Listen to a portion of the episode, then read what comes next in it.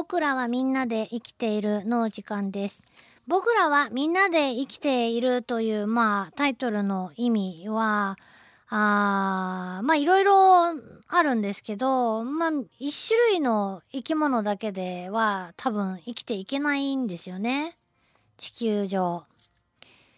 えー、共食いずっとしていくことになるんでしょうから、えー、まあいろんな生き物がいて、それぞれのいろんなところが誰かの役に立ってというか、誰かが誰かの何かを利用して、えー、それぞれつながって豊かなね、生態系が出来上がってんだなっていう、そのほんの一部分なんか小窓を開けて見てみようっていうような、あ趣旨があったりもするんですけど、今日はね、みんなで生きているの、もうもう一つの意味ですね。えー、大体昆虫とか単体でというか一人ずつでね生活することが多いですけど家族で生活する昆虫がいます。まあ社会性があると社会性昆虫と言われますがアリとかね蜂の仲間に見られますね。アリ巻きとかもそうですけど。で今日はあその中でも最もポピュラーかなというミツバチの話。でミツバチについてはもう本当にいっぱい拾いどころというか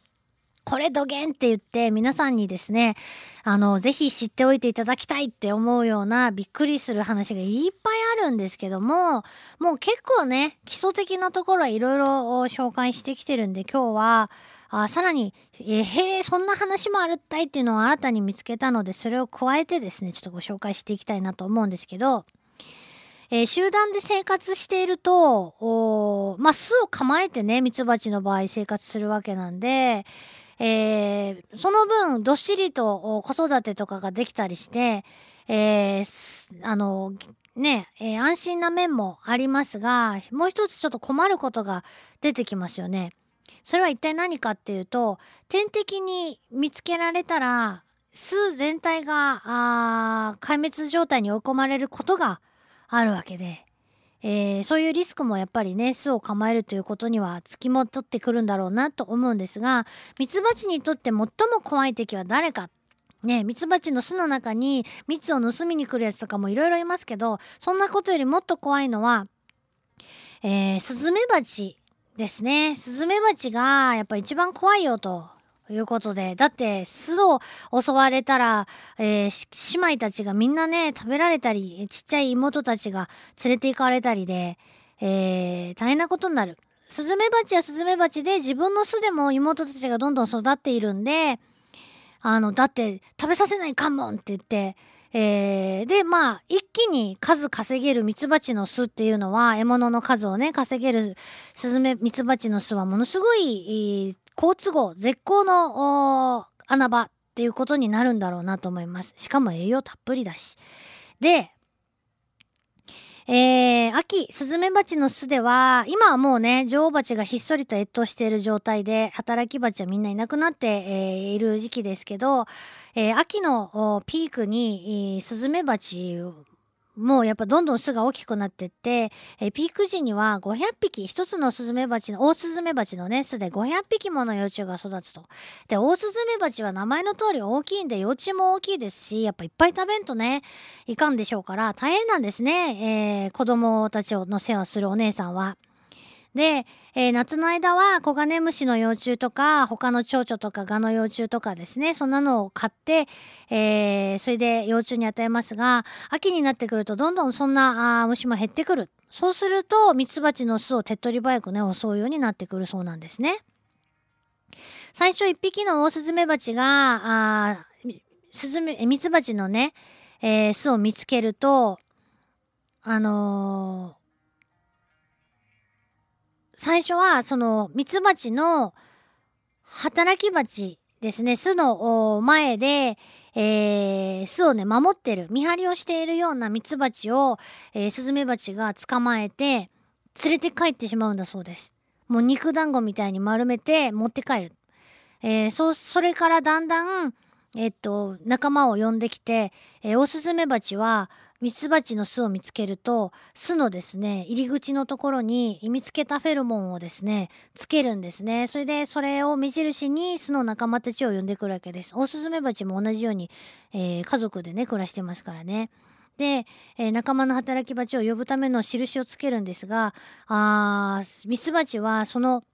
印をねつけられたら集まってくるからたまんないっていうことで、えー、ミツバチの働き蜂がわーって出てきて、えー、入り口のねフェロモンがスズメバチのフェロモンがついたとこ一生懸命かじり取ろうとするそういう行動が見られるということなんです。それでもオオスズメバチがやってきたら、えー、どうするかっていうとまあ体の大きさで言うとスズメバチはミツバチの何倍だ？っていうぐらい大きいです。えー、オオスズメバチは世界最大の蜂です。えー、働き蜂の体長が4センチぐらいあります。えー、ミツバチの方は1センチ半あるかないかですから、もう体格、体長の体の長さだけでも2、3倍違うんですよね。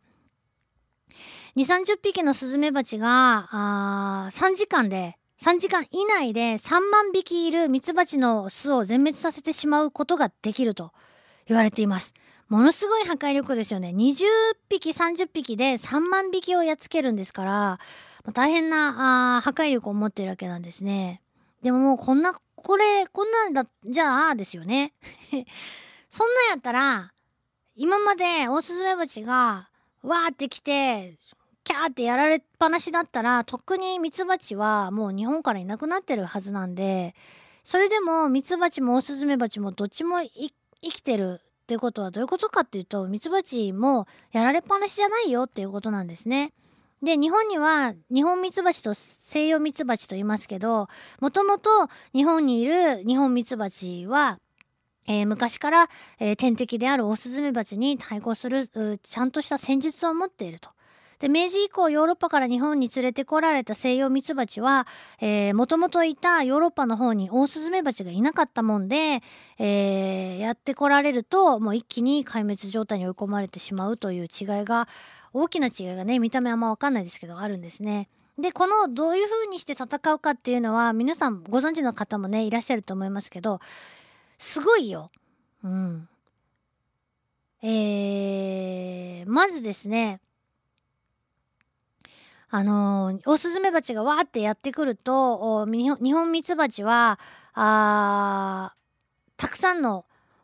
働き蜂が集まってくる巣の入り口にね。で、えー、反撃態勢を整えていくそうなんですね。で、オオスズメバチが巣に入ろうとした瞬間、ミツバチは一斉に飛びかかって、えー、ほんの数秒の間で、1匹のスズメバチに対して500匹ほどのミツバチが集まってくる。えー、そして、えー、スズメバチを真ん中中心に、閉じ込めた蜂の玉宝球と呼ばれるものを作って、えー、その間ですね500匹のミツバチはあ羽を震わせたりしてですね、えー、どんどんどんどん団子のその宝球のですね真ん中の温度をね、えー、上げていくんですね。そうすると中の温度は46度から47度まで、え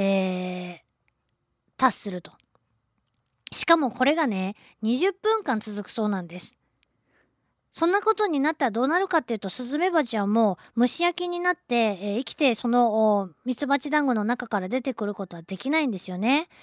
えー、昆虫はそもそも31度ぐらい、まあ、あ体温がないと飛べないって言われますけど、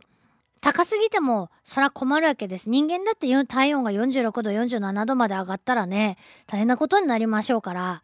えー、スズメバチだってもうたまったもんじゃないと。じゃあなんで、えー、スズメバチより体がちっちゃなニホンミツバチがそれで自滅しないのかなっていうとニホンミツバチの命に関わる温度っていうのが47.5度以上と言われていてスズメバチが47度ぐらいで蒸し焼きにされるんでもともとスズメバチは44.5度ぐらいでもう生きていけないそうなんですけどもうちゃんとそれでもやっつけられるぐらいの温度ですね。までギリギリまで上げて、えー、やっつけるということをやるんですって。ほんとすごいなと思います。で、まあそこ、その話はですね、まあ以前もこの時間にご紹介したことがあるんですけど、こうやって集まってくる時、ニホンミツバチは酢酸イソアミルという物質を出して、えー、この物質を傍受すると、団子作るっちゃねっていうことが全体に広がっていくそうなんですね。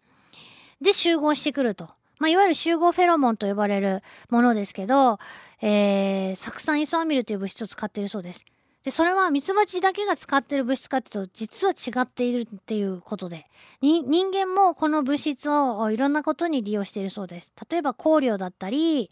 えー、有機溶剤としての利用だったり、あと日本酒の芳香成分の一つとしてこの酢酸イソアミルというのがですね、挙げられていることを知りました。で、香料なんですけど、実はこれ人間の鼻にはバナナとかメロンみたいな匂いがするそうなんですよ。ねえ、だから、ミツバチの巣にね、日本ミツバチの巣に近づいてバナナみたいな匂いがしたら、大変なことが、あ起こるんだっていうね、えー、私たちの鼻でも嗅ぎ取れるっていうのがちょっと嬉しいなと思いましたけどね。でですね、えー、その、それともう一つ、ちょっと今回付け加えたかったことがあるんですけど、いろいろちょっとミツバチのことまた調べてたら、ミツバチといえば、ミツバチのダンスは有名だと思いますが、私も小学校の時に国語の本にこの話が出ていてね、びっくりしたことを覚えています。えー、ミツバチは、蜜源、ね、ここにいっぱい花が咲いていっぱい蜜があったっていうことを、えー、見つけた蜂が巣に帰ってくると、その巣の場所まで、えー、の距離とか方角とかをダンスで教えるということなんですよね。でそのダンスの種類も蜜の近さがですね蜜までの距離が 100m 以内だと円を描くとか 100m 以上あると8の字を描くとか、えー、いろいろとちゃんと使い分けてるということなんですね。でここからちょっとびっくりしたとこなんですけど